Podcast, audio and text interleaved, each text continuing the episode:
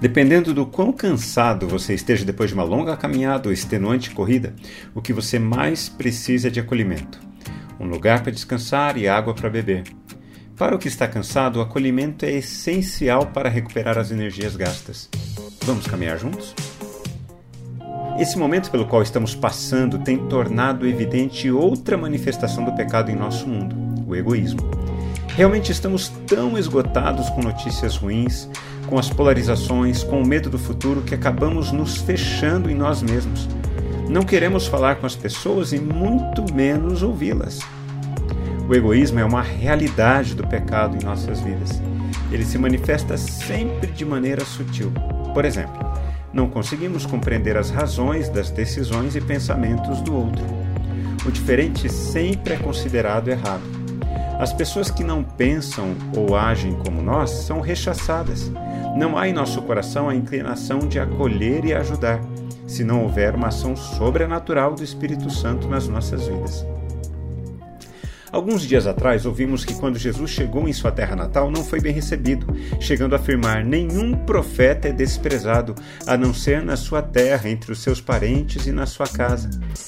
Após enviar os seus discípulos em duplas e depois de alimentar uma multidão, Jesus chegou com eles à região de Genezaré.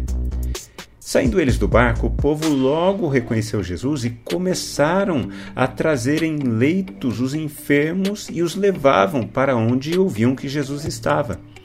Onde quer que Jesus entrasse, nas aldeias, cidades ou campos, punham os enfermos nas praças pedindo-lhe que os deixasse tocar ao menos na borda da sua roupa, e todos os que tocavam nela ficavam curados.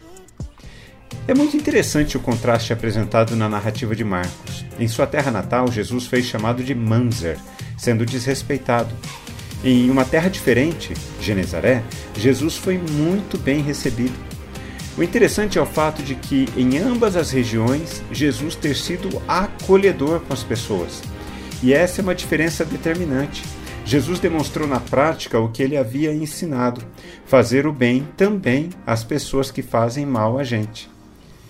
A diferença entre o acolhimento das duas regiões é registrada no fato de Genezaré por ter acolhido a Jesus de uma maneira diferente de Nazaré. Genezaré foi muito mais abençoada.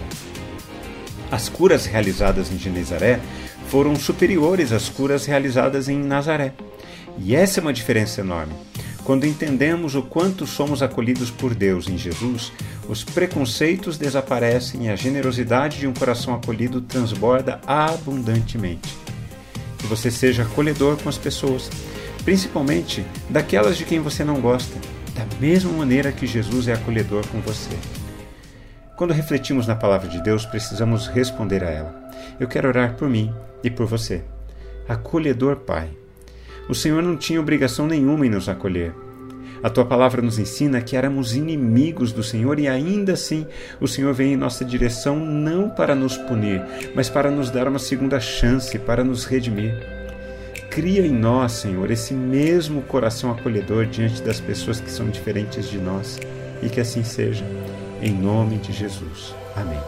Um forte abraço a você, meu irmão e minha irmã.